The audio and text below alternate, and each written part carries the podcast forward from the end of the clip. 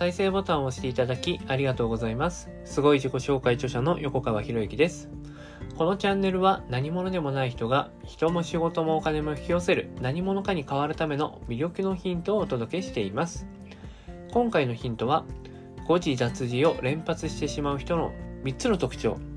その3。で、この音声、二度撮りなんですよ。ね、1回目に撮っていた時にインターホン鳴っちゃって、もうここで途切れちゃった、あーって止めちゃったんですよね。なんかね、無視してね、無視してそのまま撮り続けてもいいじゃんと思うんですけれども、でもね、やっぱりインターホン、まあ、宅配の方が来てくださったんですけれども、宅配の方だって、ね、その、荷物が一つでも減らしたいわけじゃないですか。で、持ち帰るよりもね、ロッカーとか宅配ロッカーにね、入ればいいですけど、入らない荷物だったら、なんだ、持ち帰んなきゃいけないんだよって言って、気分悪くしちゃうじゃないですか。でそうすると、ね、自分のやっていることを優先にして、相手が嫌な気持ちになってしまう。っていうことを想像すると、今録音することを止めてでも宅配の方に会って、で荷物を受け取ってありがとうございましたって言った方がいいんじゃないかなと思って止めたんですよね。そうすると、まあ同時に同時にそれまで話していたことが全部消えちゃうんですよね。全部消えちゃう。だから、まあ、前回話しましたけれども、芋づる式に出てくるって言いましたよね。芋づる式に出てくるって言いましたけれども、それが消えちゃうわけですよ、こう、録音ストップすると。まあ残しといてもいいいいんですけどね、途中まではね。でもただ途中まで残したものって、それは必要ないことなんじゃないかなって。中身さんね、ピンポンと押したのは、それはね、宅配の方が来たんですけど、宅配の方が来たんですけど、でもそれは実はね、天から神様みたいな人が見ていて、今話してることは必要ないからやめなさいっていう警告っていう風に受け取ることもできる。だ何が言いたいのかというと、ね、あの、インターホン、ピンポーンって一つ鳴ることによって、鳴ったことによって、その物事の捉え方をどう捉えられるかっていうのは、全部自分で決めているんですよっていう話ですね。まあ、前置きですけどもね。で、えー本題に入りますね。で、誤字脱字を連発してしまう人の3つの特徴なんですけど、これね、3つ目、3つ目の特徴は、自分が正しいと思っているってことですね。自分が正しいと思っている。思い込みが強い。思い込みが強い。思い込みが強いから見直しだったり振り返りをしないんですよね。いやいや、そんなことないんです。私毎回見直してるんですよっていう人がいるんですけど、もうね、それは、それはね、結構重症っていうか、ついなっていう風に感じるかもしれないですけども、無意識の中にね、無意識の中に自分は正しいっていうものがもう入り込んじゃってるんですよ。だから、ね、えー文章を読んでいても自分が正しいっていう無意識のフィルターがあるから気づけないんですよ。気づけない。だ自分は常に正しいんだっていう姿勢で、で誤字脱字が気づけないってことは、人に対してもコミュニケーションするときも、ね、あの自分は正しいんだっていう風な、自分よがりのものの見方しかできていないっていうのがもう無意識の状態になってるんですよね。これ結構怖いですよね。ただ結構ね、人間関係のトラブルを起こす人は誤字脱字やってる人多いんですよね。人間関係のトラブルを起こす人は誤字脱字が多い。特に、え立場が上だったりする。立場が上。例えば、親子関係とか、上司部下の問題で上司の人が、ね、部下とうまくいかないっていう悩みとか結構あるんですけど、でもそういう人の特徴は結構誤字脱字やってるんですよね。で、誤字脱字をやるってことは、自分は正しいと思い込んでる。思い込みが強い。とすると、日頃のコミュニケーションに何が起こるかっていうと、自分の正しさを相手に押し付けてるってことになっちゃう。だから、自分の正しさを相手に押し付けると、どうなる、どういうことが起こるかっていうと、ね、相手はその正しさに反発するんで、そこで争いっていうのが起きちゃうんですよ。それすごいもったいないですよね。だから、その人たちにはどういうことを意識してもらった方がいいかっていうと、私は間違っているかもしれない。私の方が間違っているかもしれないっていう。で、その意識があるだけで、ね。まあ、無意識は私は正しいっていうフィルターがある。でも、その無意識のフィルターの一歩前に意識のフィルターっていうのを設けることができるんですよ。そうすると、ね、例えばメガネかけていたとしてね、メガネかけていたとして、ね、どのついたメガネの上にサングラスかけますよね。サングラスつけられますよね。そうすると、見える色はサングラスの色になりますよね。ってことは、そのサングラス代わりになるのが意識のフィルターなんですよ。で、その自分の意識として何を持っててほしいかっていうと、自分は間違っているかもしれない。という意識を持っていくだけで、その誤字脱字っていうか文章に対するものの見方って変わるんですよね。でもその意識のフィルターなんてすぐ忘れちゃうから、すぐ忘れちゃうから、ね、ちょっと油断すると元通りになって、ね、誤字脱字がまた増えてきてしまうっていうね。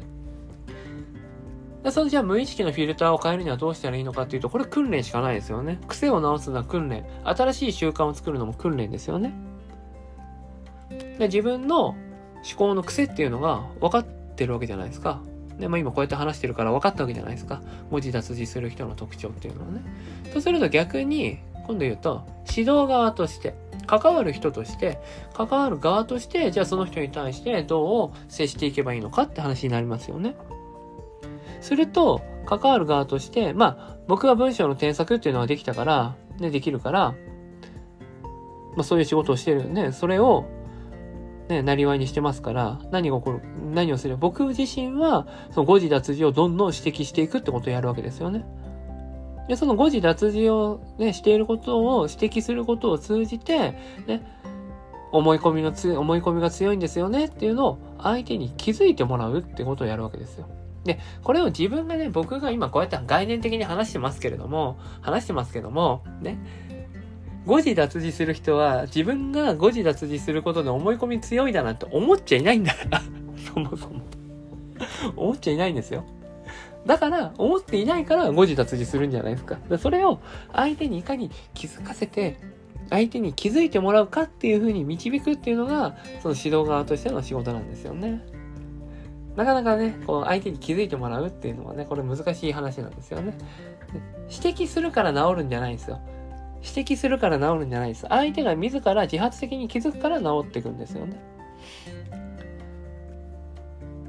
これなかなかね、まあこれができるようになると、相手が自分から変わっていくようになるんですよ。だから、まあね、僕はよく言ってますよね。僕はよく言うんですけど、僕は何もしてないですよって。何もしてないですよ。あなたが気づいたから変わったんですよね。で、僕がやってることは何かっていうと、まあこういう話をすべてね、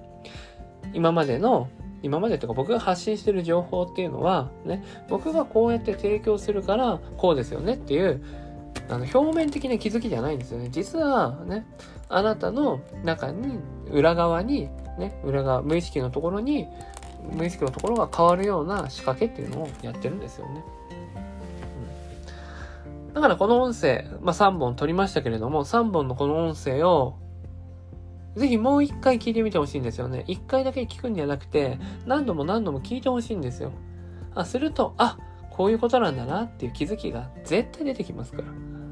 で、それを、じゃあ僕がこうなんですよねって種明かししたら、それは、ね、種明かししてしまうと、それは概念的なレベルの話になって、あなたの中から生まれた気づきじゃないので、あなたが変わるきっかけにはならないんですよ。人が変わるのは何かっていうと、人が変わるのは何かっていうと、自分の中での生まれた気づきを形に変えるから人って変わっていくんですよね。でその気づきを得るためのきっかけとしての音声だったりとか本だったりするわけですよ。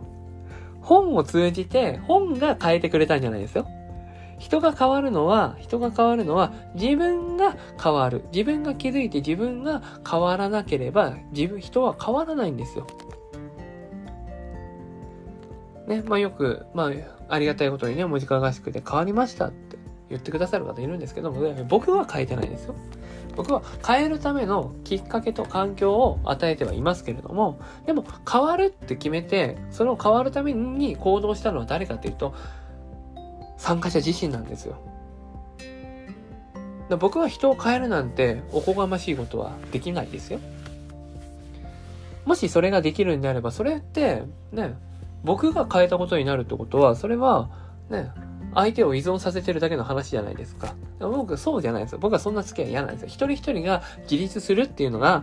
ね、一人一人が自立するっていう。自分で立って、そして自分で律する、自分で自分を律する、その自立両方。そうした人材を僕は世の中に一人でも多く作っていきたい。作っていくんですよ。じゃないと、一人一人が大切な人を幸せに導くってことができないんですよ。大切な人の中には自分自身が入りますよねって、どっかの音声でも話しました。一人一人が自分で自分を幸せに導くことができたら、ね、自分で自分を導幸せに導くことができたら、争いなんか起きるはずがないんですよ。だけど、それを、それを誰かが幸せにしてくれる。お金が幸せにしてくれるとか、勝手にね、自分以外のものが幸せにしてくれるっていう思い込みがなぜか強いんですよね。そうじゃないよって。自分で自分が幸せにできるのは唯一自分だけですよって。そして、自分が幸せで満たされたんだったら、その幸せを誰かに与えていったらいいじゃないですか。つまり、ね、まだ自分で自分を幸せに導けることに気づけていない人に、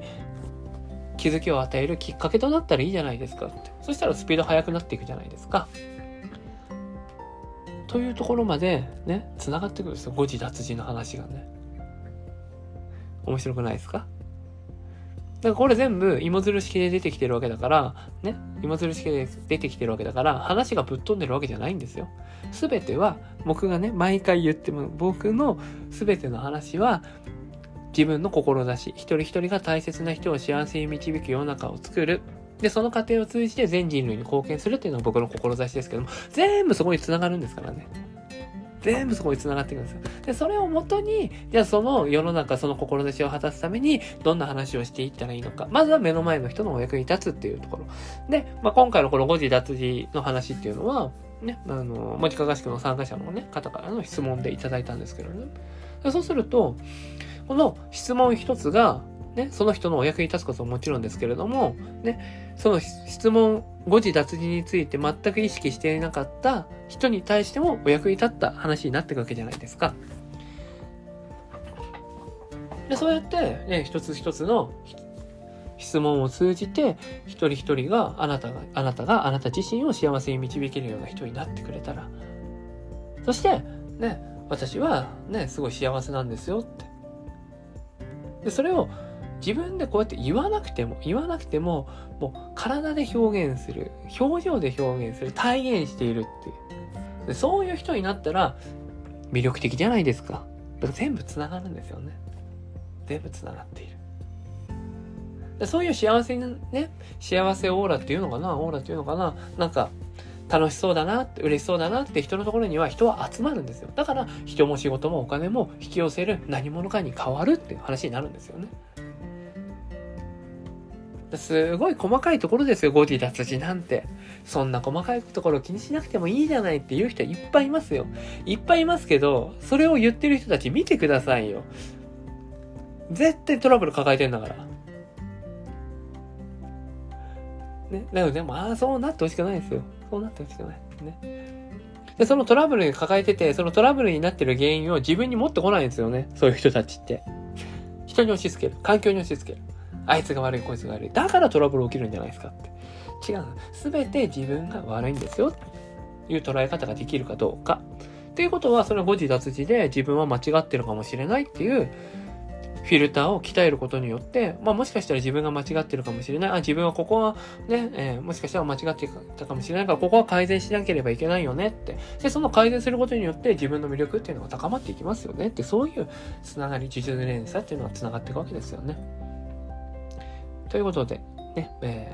ー、誤字脱字を連発してしまう人の3つの特徴のね、3問シリーズになりましたけれども、もしこれ1本で撮ってたら、45分から1時間ぐらいの音声一つのね、コンテンツとしても売れるんじゃないかなと思うぐらいですよね。うん。だからこうやって、情報発信するから、情報発信するコンテンツを作るから、新たなコンテンツっていうのがどんどん生まれていくっていうね、まあその一つの事例としてでもね、えー、参考にしていただけたらなと思いますし、ぜひ、